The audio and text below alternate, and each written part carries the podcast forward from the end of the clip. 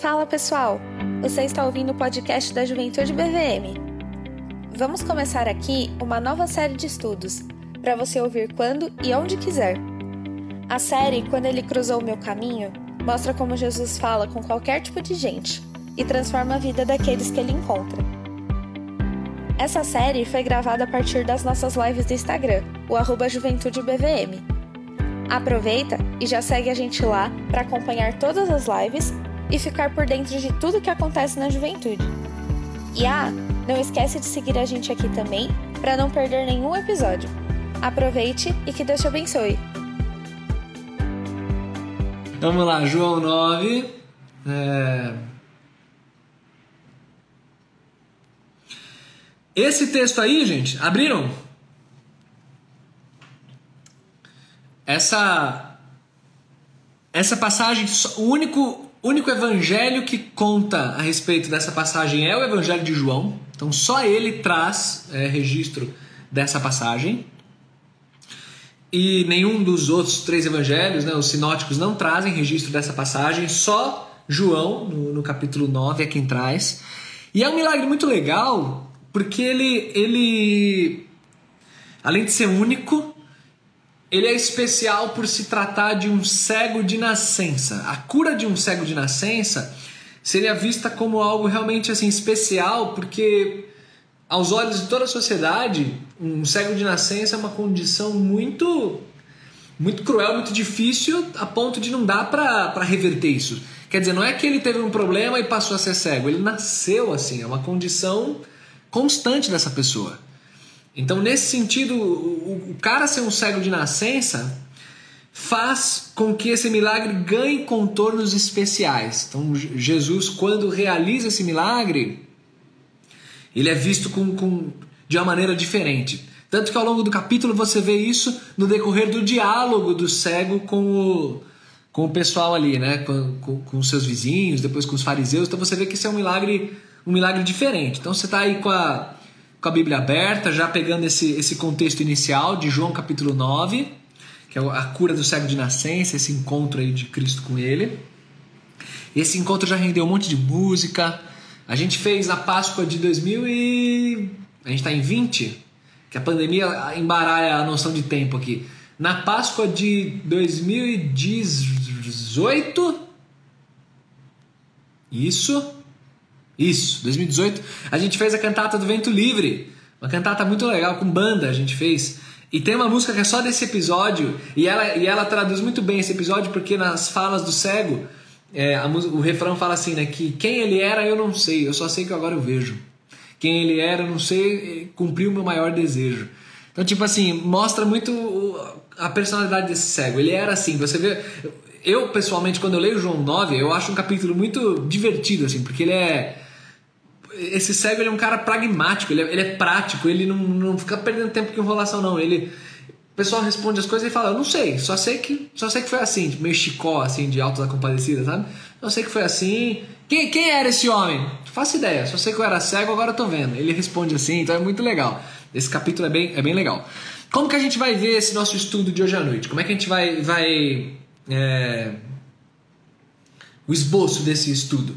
A gente vai ver num primeiro momento a, a perspectiva dos discípulos a respeito do episódio, depois a perspectiva de Cristo a respeito do episódio e por fim a perspectiva do cego. Então eu vou focar nos, nesses três grandes personagens: discípulos, Cristo e cego. Quando a gente falar sobre a perspectiva dos discípulos, que é logo agora, após o comercial, a gente vai eu, eu, vou, eu vou pincelar também rapidamente a, a atitude dos, dos vizinhos e dos fariseus também que participaram desse, desse episódio aqui, beleza? Então esse é o nosso esboço.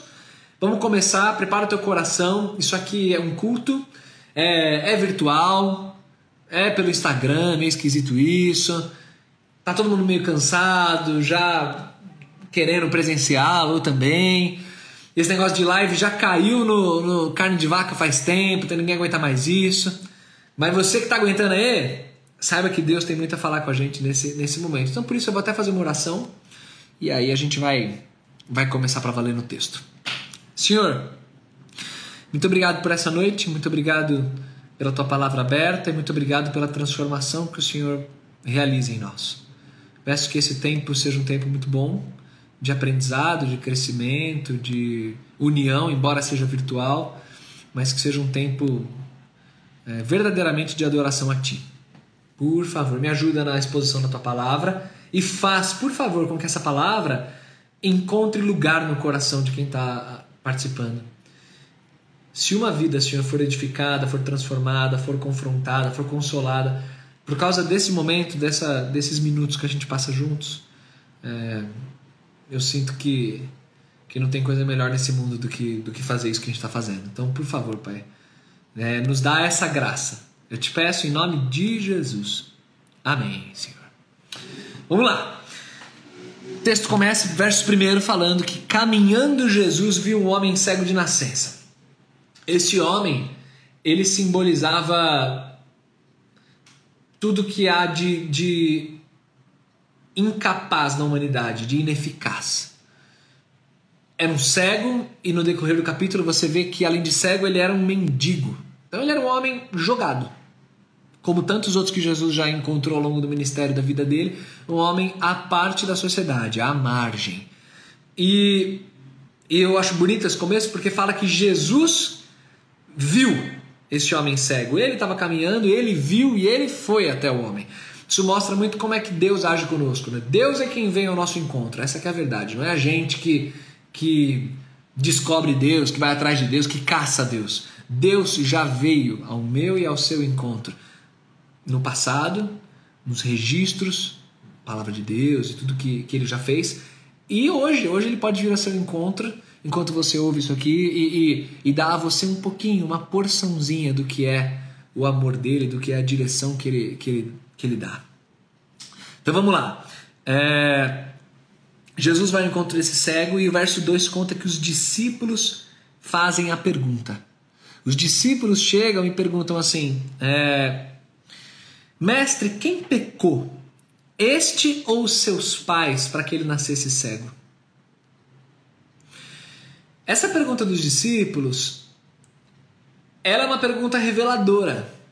Ela mostra como o, o, a teologia ali da época, a teologia popular da época entendia um, uma doença de nascença como uma questão de pecado não resolvido, algo, algo que precisava ser é, é, cavado. Eles entendiam assim. Existe uma perspectiva meritocrata nessa pergunta dos discípulos. Quando eles colocam essa questão, eles colocam de um jeito que dá a entender que o problema está ou no cego ou na família dele.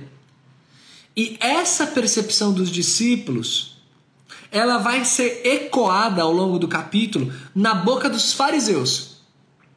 Quando os fariseus estão falando com esse, com esse homem cego, e o cego já está cansado de ser interrogado, porque as pessoas não acreditam no que aconteceu, e aí ele decide dar uma alfinetada nos fariseus, perguntando assim: o que vocês estão querendo saber dele? Vocês estão querendo se tornar discípulo desse homem também? Se referindo a Jesus. E aí os fariseus retrucam lá no verso 34, falando assim: ó, você é nascido todo em pecado e quer ensinar a gente? E aí eles expulsam o cego. Então, você vê que isso era corrente, esse pensamento. Ele é nascido em pecado. Por que, que ele é nascido em pecado? Porque ele é cego. Por que, que os discípulos perguntam se ele pecou ou se foram os pais dele? Porque ele é cego.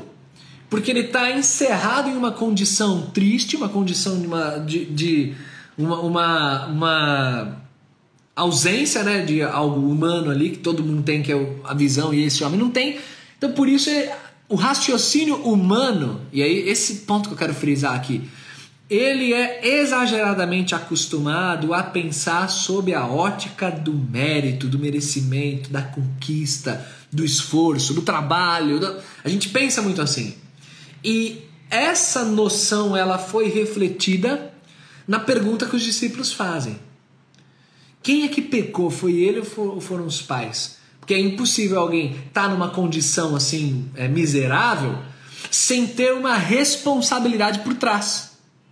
É isso que está contido na pergunta dos discípulos, na teologia dos discípulos e na teologia dos fariseus.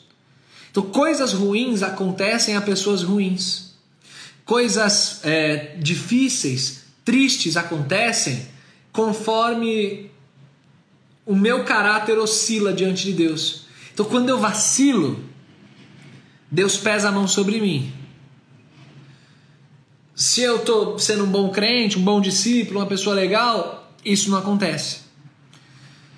E eu sei que vocês estão ouvindo, vários de vocês aí têm uma, uma noção de que as coisas não são assim, que não é de fato assim. Que a graça de Deus é real, que o Evangelho é o Evangelho da graça, não é o Evangelho do mérito humano, é da graça de Cristo.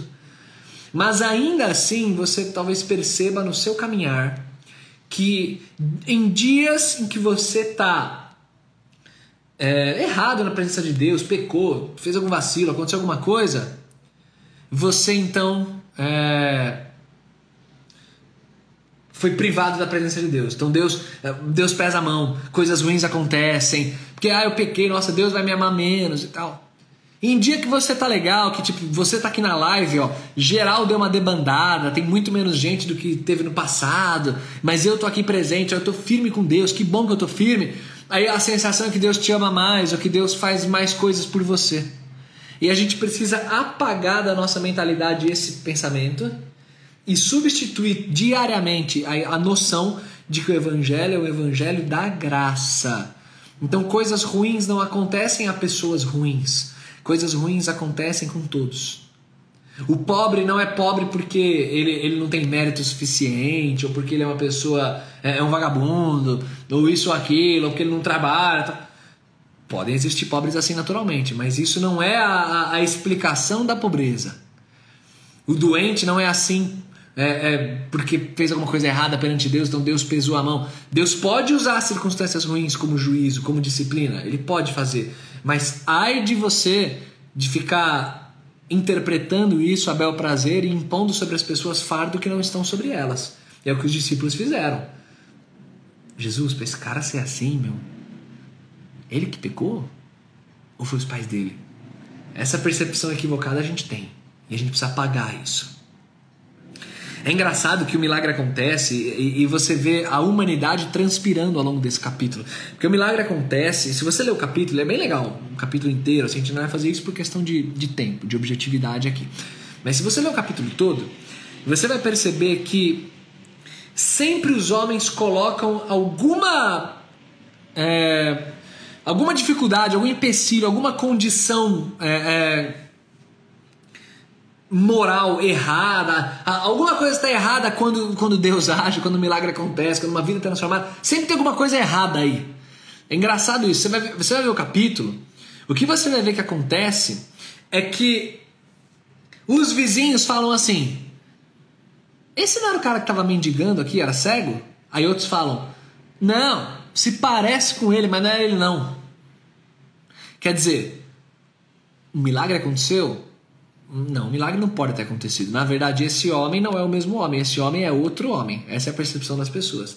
Aí você vê o diálogo do cego com fariseus, a percepção dos fariseus já é assim: e esse homem curou você num sábado? Então, esse homem, se referindo a Jesus, não pode ser de Deus, porque ele está fazendo coisa errada no sábado, então isso aí, isso aí não é de Deus. Então, os homens, eles sempre arranjam um jeito de interpretar as circunstâncias de uma perspectiva negativa. Alguém sofre, é porque é pecado, porque é ruim. Ó, também, ó o que fez. Nunca deu dízimo, por isso que, olha, bateu o carro, perdeu o carro, não era dizimista na igreja. Ó, terminou o namoro? Pois é, sabe por que, que terminou? Terminou o namoro porque você via direto no começo das lives a pessoa vinha, depois lá pra frente parou de vir nas lives. Lógico, o namoro ia terminar mesmo. Você acha que ia continuar? A gente faz essas interpretações erradas. Uma bênção acontece? É, também. Aconteceu porque ah, com o pai que ele tem, com a mãe que ele tem, ah, com. Ah, mas certeza também, só conseguiu comprar é, é, isso daí porque a circunstância foi assim, foi assado, favoreceu ele. Ah, não. É, tendo o que ele tem, também seria fácil. A gente é assim, a gente interpreta sempre de um ponto de vista negativo. Ah, essa igreja está crescendo nossa, é, a, a live de uma outra igreja tá boa, a, a, o culto de uma outra igreja tá assim, o negócio tá, Ah, é porque, certeza, nessa igreja aí tem pecado, com certeza. Isso aí é porque eles estão pregando prosperidade, é porque isso, porque aquilo. Pá, pá. A gente sempre tenta é, é, perverter os fatos com o objetivo de fazer com que a, as coisas não sejam de fato como elas são. Essa é a natureza humana e a gente tem que ser muito honesto, muito equilibrado, muito franco na análise das coisas. Então os discípulos estavam errados, mas não só eles, os vizinhos, os fariseus, ah, dando uma perspectiva humana toda torta. E aí, no verso 3, na resposta de Jesus, você descobre o que é uma perspectiva correta. A perspectiva correta a respeito daquela situação específica era ele não pecou e nem os seus pais pecaram. Mas isso acontece dessa maneira para que nele se manifestem as obras de Deus. O que Jesus diz é que a cegueira não era fruto de pecado dos pais, nem fruto do, de pecado do próprio cego.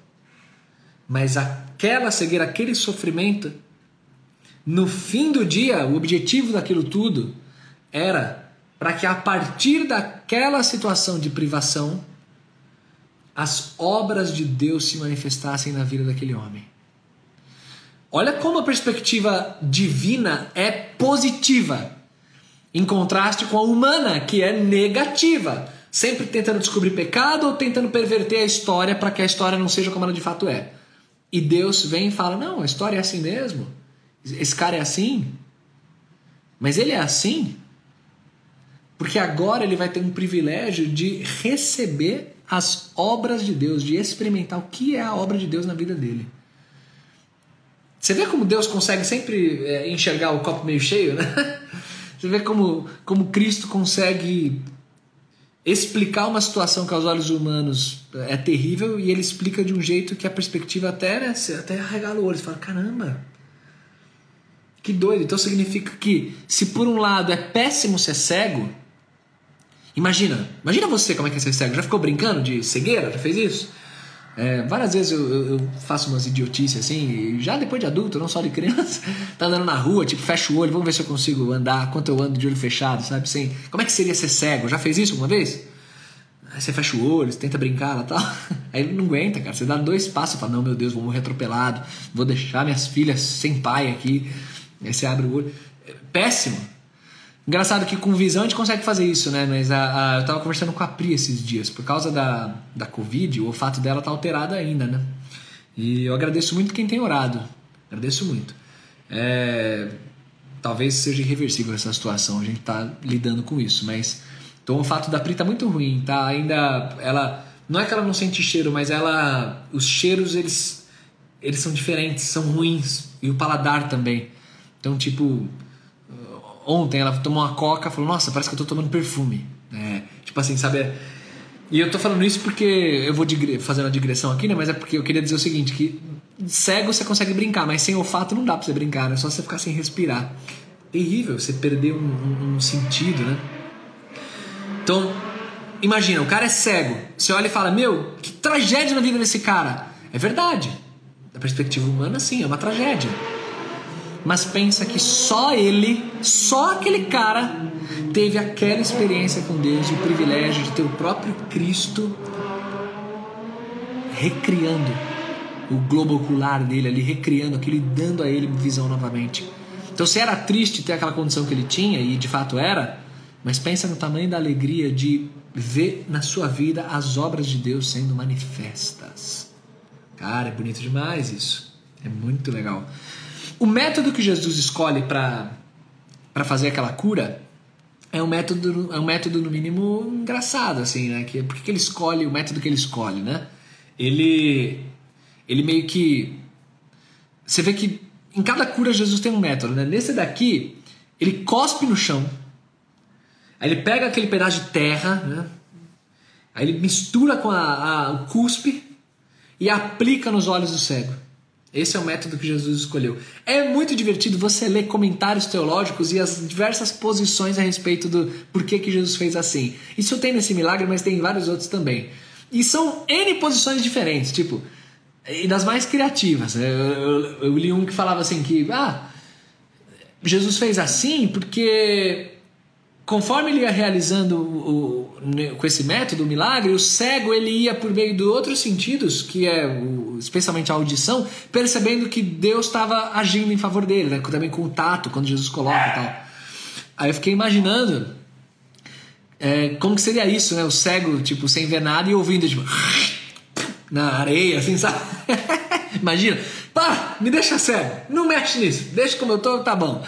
Então, a, a aí várias outras posições, assim, é, ah, Jesus fez esse método porque ele queria gerar um incômodo nos olhos do cego, para que a partir daquele incômodo ele fosse até o tanque de Siloé e cumprisse o que Jesus mandou, que era se lavar. Ah, Jesus fez assim porque eu gosto dessa posição agora porque ele estava é, fazendo alusão à criação de Deus. Né? O homem foi criado do barro e foi soprado em suas narinas o fôlego. Ali Jesus usa o barro e usa algo do seu corpo, que é a saliva, para recriar. Né? Ele usou, ele fez daquele jeito porque ele usou aquela matéria-prima para recriar os olhos daquele cego, né? para consertar aquele, aquela situação. A gente pode ficar aqui ó, se divertindo, especulando em coisa que a Bíblia não fala, que é porque que Jesus faz como ele faz. Mas uma coisa é fato: essa variação de métodos de cura aponta para o fato de que o poder está na pessoa que cura e não no método. É Cristo que faz tudo. Não importa se em um caso ele faz cuspindo, no outro caso ele faz dizendo, no outro caso ele, ele, ele faz em etapas. Eu acho muito engraçado aquela cura do cego que é em etapas. É, acho até difícil de entender aquilo lá. Aquele texto é muito legal que é, ele cura. Como é que você está vendo? Eu estou vendo pessoas como se fossem árvores. Aí deu errado, volta aqui, pera aí.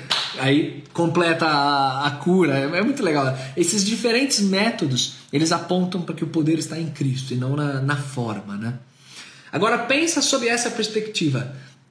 Esse homem é cego, aquilo está acontecendo com ele, porque eu quero que as obras de Deus se manifestem na vida dele. Sabe o que isso me ensina? E eu gostaria que te ensinasse também. Isso me ensina que nas diversas situações que eu enfrento na minha caminhada, se eu aprender a fazer uma pergunta certa, que é: Senhor Deus, qual obra tua, essa circunstância vai ajudar a se manifestar. Que tipo de transformação o Senhor quer produzir em mim? Como essa situação pode te glorificar? Se você faz esse tipo de pergunta certa, se você aprende isso, você aprendeu o segredo de superar qualquer situação difícil. Porque a gente supera não por saber respostas, né? Não é, eu não quero que você entenda que eu estou dizendo isso, que saber matar a curiosidade do porquê as coisas acontecem, ou qual a resposta, tal. Isso não, não, não melhora ninguém. Na verdade, você vê que nem tem uma resposta, assim como que o Jó não teve resposta também. Não tem uma resposta objetiva do porquê que ele é cego. A resposta é porque o pecado entrou no mundo e existe doença, existe morte, existe privação, existe tudo isso aí. Mas em última análise, muito mais do que essa resposta, a resposta certa é que Deus usa as circunstâncias difíceis, usa o mal para fazer o bem brilhar ainda mais. Usa situações de sofrimento para a glória dele resplandecer ainda mais. Então, quando a gente aplica essa fórmula em diversas situações da vida, a gente não fica mais derrubado. Minha vida acabou, agora já era, essa situação difícil tá me fazendo sentir que não tem mais significado, não tem mais ânimo, não tem mais força, não tem mais isso, não tem mais aquilo. Não é por aí mais. O que acontece, ao contrário, é que você enfrenta a circunstância de peito aberto e falando: Senhor, manifesta em mim a tua obra, manifesta em mim a tua glória, faz com que, que o teu nome brilhe mais diante disso aqui dessa vaga de estágio que eu queria demais e eu perdi porque eu perdi um, um, um prazo, perdi uma. Foi, foi, uma situação que eu, eu. Se eu tivesse um pouquinho antes falado com fulano, eu conseguiria essa vaga, perdi, que triste. Mas, Senhor, o que, que o Senhor quer trabalhar em mim? Como que o Senhor pode me usar para a tua obra ser manifesta nisso. Senhor, o que, que eu preciso aprender nisso tudo? A que eu preciso prestar atenção para não deixar essa circunstância difícil passar como se fosse nada diante de mim? A cegueira desse homem nada mais era do que a grande oportunidade dele ter um encontro verdadeiro com Jesus, de experimentar um pouquinho da glória da ressurreição. Porque a ressurreição é um corpo morto voltando à vida, ali é um olho morto voltando à vida.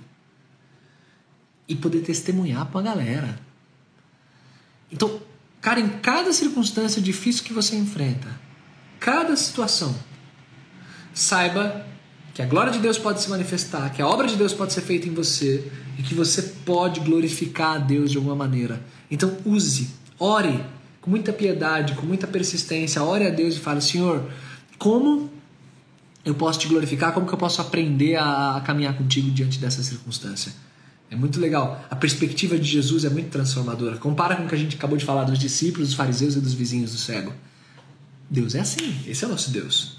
E aí, o texto continua e por fim a gente chega na, na perspectiva do cego. São muitos os diálogos. Como eu disse para você lá no começo, são muitas passagens é, é, que mostram a incredulidade dos caras, perguntando e tudo mais. Mas como eu falei para você, o, o, cego ele, ele é um cara muito simples, muito direto, muito pragmático. E nisso ele me ensina também. Talvez você se sinta um pouco inibido em compartilhar tua fé, se sinta um pouquinho receoso às vezes, meio que sem recursos, sem muito conhecimento da palavra, meio que sem isso, meio que sem aquilo, para como é que eu vou vou levar Jesus até as pessoas, como é que eu vou falar do amor de Deus para as pessoas? Aprenda com esse cego aqui, aprende com esse cara. Ele é um cara prático. Depois você lê João 9, ou vai acompanhando aí. Um cara prático, um cara que. O que, que aconteceu com você? Eu era cego. Jesus abriu minha, minha visão. Eu tô aqui. Quem era Jesus? Não sei. Eu sei que eu era cego e agora eu vejo. Ele, aí ele fala, ele era um profeta. Cara simples, direto, direto ao ponto. É isso que Jesus fez em mim. É isso aí. Se você não é o maior teólogo de todos os tempos, se você não sabe discutir as coisas profundas da Bíblia e tudo mais, não se sinta inibido e nem pense que falar de Jesus para alguém é falar de um jeito acadêmico. Não pense que falar de Jesus para alguém é, é saber entrar nas, nos tópicos mais polêmicos e dar respostas e tal. Não seja ingênuo.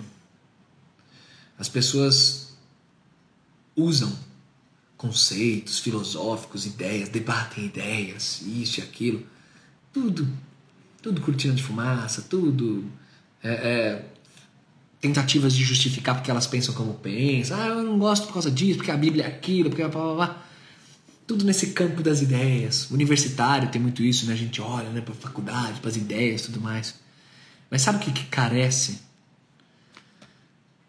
Eu ia dizer nos nossos dias, mas não é só nos nossos dias, desde sempre, desde que o mundo é mundo.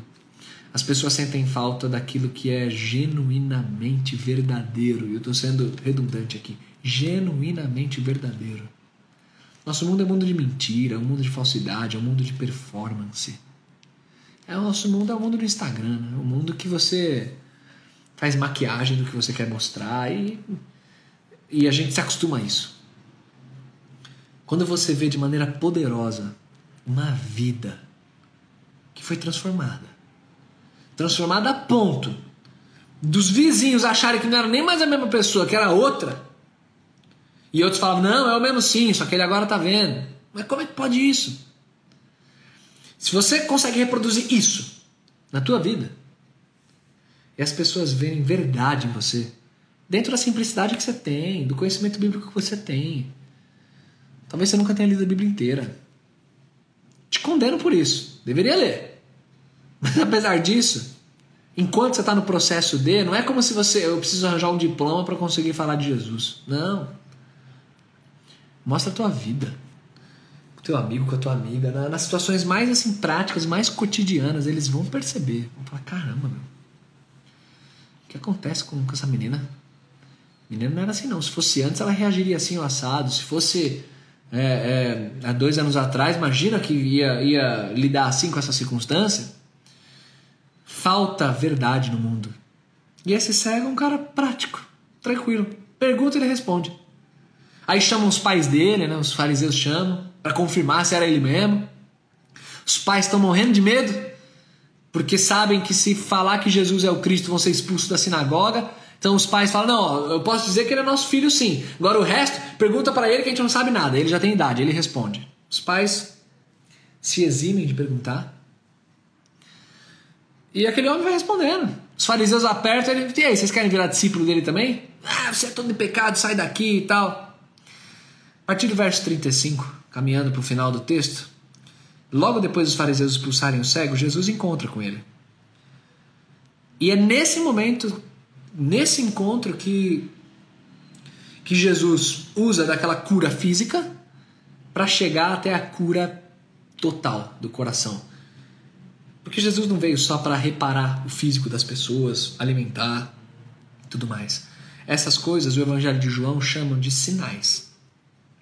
Isso apontava para o poder restaurador que Jesus tem para transformar o coração, para apontar para a ressurreição, para a vida eterna.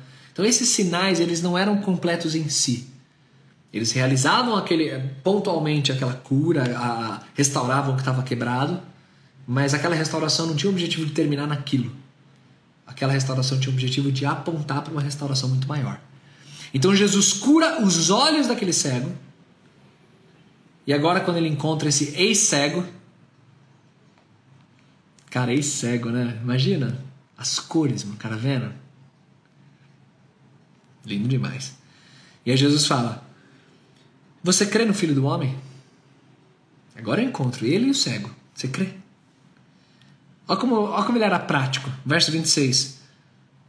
É, 26 não, desculpa. Verso 36. Quem é, quem é Senhor para que eu creia nele? Tipo assim, não conheço. Se você me falar quem é, de repente eu digo se eu creio ou não creio. Aí Jesus fala: Você já o tem visto. Percebe a sutileza? Você já o tem visto. Ele era cego. Você já o tem visto. É o que está falando com você. Então ele afirmou: Eu creio, Senhor, e o adoro. Agora, essa é a cura mais bonita. Mais bonito do que os olhos é essa cura. O cara crê e adora.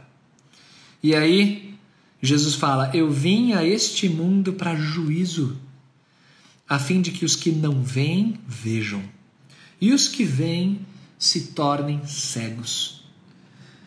Jesus está brincando com o conceito de cegueira e vista. Você que não via, agora você vê. Mas quem sempre viu, é cego espiritualmente. Ele está ele tá transitando entre o conceito de cegueira física e cegueira espiritual. E aí os fariseus ficam, né, percebem a alfinetada, estavam por perto ali e falam: Acaso nós somos cegos? E aí o texto termina no 41. Respondeu-lhes Jesus: Se vocês fossem cegos, não teriam pecado algum. Mas como agora vocês dizem que vem, o pecado de vocês permanece. Olha que curioso. O verso primeiro começa, no capítulo 9, com Jesus vendo um cego de nascença. E no verso 41, o capítulo termina com Jesus dialogando com cegos espirituais. O capítulo ele, ele lida com essa cura da cegueira física para aprofundar ainda mais na questão da vista ou da cegueira espiritual. Jesus faz um milagre impressionante e a resposta continua sendo incredulidade semelhante a nós. Semelhante a nós. O que você tem de básico, que você considera básico, nunca perca de vista que não é básico. É impressionante você ter o que você tem. É impressionante. Pode parecer meio clichê isso, cara, mas é impressionante. A Terra sustentada no vazio ali do universo, a rotação, o sol. Cara, o sol ele, ele tá lá dia após dia certinho. Nasce, se põe, esse, o universo permanecendo. Isso, é, isso é incrível, isso é, é graça, o poder de Deus se manifestando. Se você está tranquilo, você não está com dor em nenhuma parte do seu corpo, se você está de boa aí, e isso é o normal porque você se acostumou com isso, saiba que a graça que existe nisso é tão grande na sua vida. Isso não é básico, isso não é pouca coisa. Quando você terminar o dia de hoje e você for fazer aquela oração robótica de Senhor, obrigado pelo dia e dormir, procura fazer com que essa oração não seja mais tão robótica e olha para é, eu enxergo. Imagina esse homem quanto tempo sem enxergar. Eu enxergo. Senhor, é, é, isso é graça tua. É graça. E se você não enxergar ou tiver qualquer outro problema, saiba que a graça continua atuando também. Mas eu digo isso para você não se acostumar com o agir de Deus. O agir de Deus é lindo, é perfeito, é maravilhoso. Tenha esse coração agradecido, esse coração que contempla as obras de Deus. Aproveita que você tem olhos, que você enxerga, se é o seu caso, e enxerga a beleza da criação, enxerga a graça que existe em você poder acompanhar com seus olhos isso daqui, lê a palavra dele e agradeça. Agradeça porque você teve um encontro verdadeiro com o Filho do Homem, você crê nele, você o adora. Então agradeça, agradeça muito, valorize muito. Para encerrar, uma experiência que me lembra muito essa passagem. Quando eu, eu era recém-convertido, assim, adolescente, foi na minha igreja um coral de, de uma casa de recuperação de drogados. E aí tinha um deles que era cego. E cara, como me marcou, como me marcou ele, ele contando o testemunho dele, ele disse essas palavras. Que ele não era cego de nascença. Ele falou assim: Deus precisou me cegar, ou eu precisei né, ficar cego, para ver de fato quem Jesus era. Enquanto eu via, eu não via. Quando eu passei a não ver, eu enxerguei. Eu enxerguei quem é Deus na minha vida. Cara, aquilo me marcou demais. E aí depois o coral cantou e cantou aquela música. Me marcou muito também. Luz do mundo vieste à terra para que eu pudesse te ver. Vê aquele cara cantando isso. O cara era cego. Cantando Luz do mundo vieste à terra para que eu pudesse te ver. Eu agora te vejo. Me marcou demais, demais. Aquilo ali, essa cena eu tenho aqui, ó, gravadinha na minha cabeça. E não é exatamente o que Jesus fala? Que enquanto ele está no mundo, ele é a luz do mundo. Ele fala isso para os discípulos nesse capítulo. no meio da cegueira é que ele viu Cristo.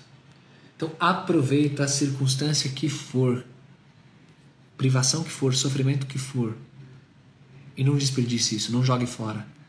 Veja Cristo em meio ao que você está vivendo aí. Amém? Vamos orar e encerrar.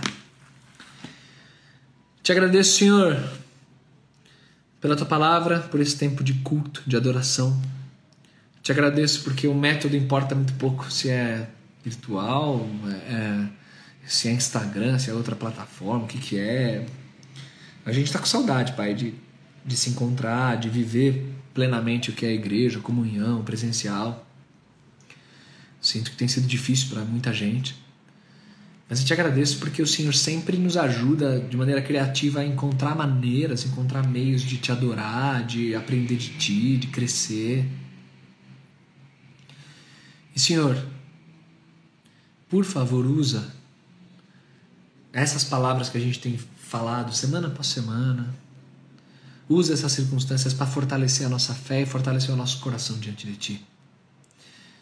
Faz, Senhor, com que tenhamos encontros verdadeiros contigo, em meio à cegueira, em meio a sofrimento. Nos ajuda a ter um pensamento corrigido, um ensino correto muito fundamentado na tua graça e pouco fundamentado no mérito humano. Nos ajuda, Senhor. Muito obrigado por esse tempo juntos, pelo teu amor. Muito obrigado por ser quem o Senhor é. Te louvo, te agradeço e te peço por cada uma dessas vidas que acompanharam Que essa palavra fique no coração. Quando eles desligarem o celular, quando voltarem a fazer outras coisas, mantém, Senhor, o fervor, o amor a Ti queimando dentro do peito deles. Te peço, te agradeço em nome de Jesus. Amém, Senhor. Amém, gente. Muito obrigado. Prazer estar com vocês. Deus abençoe o restinho de noite. Fiquem na paz. Fui!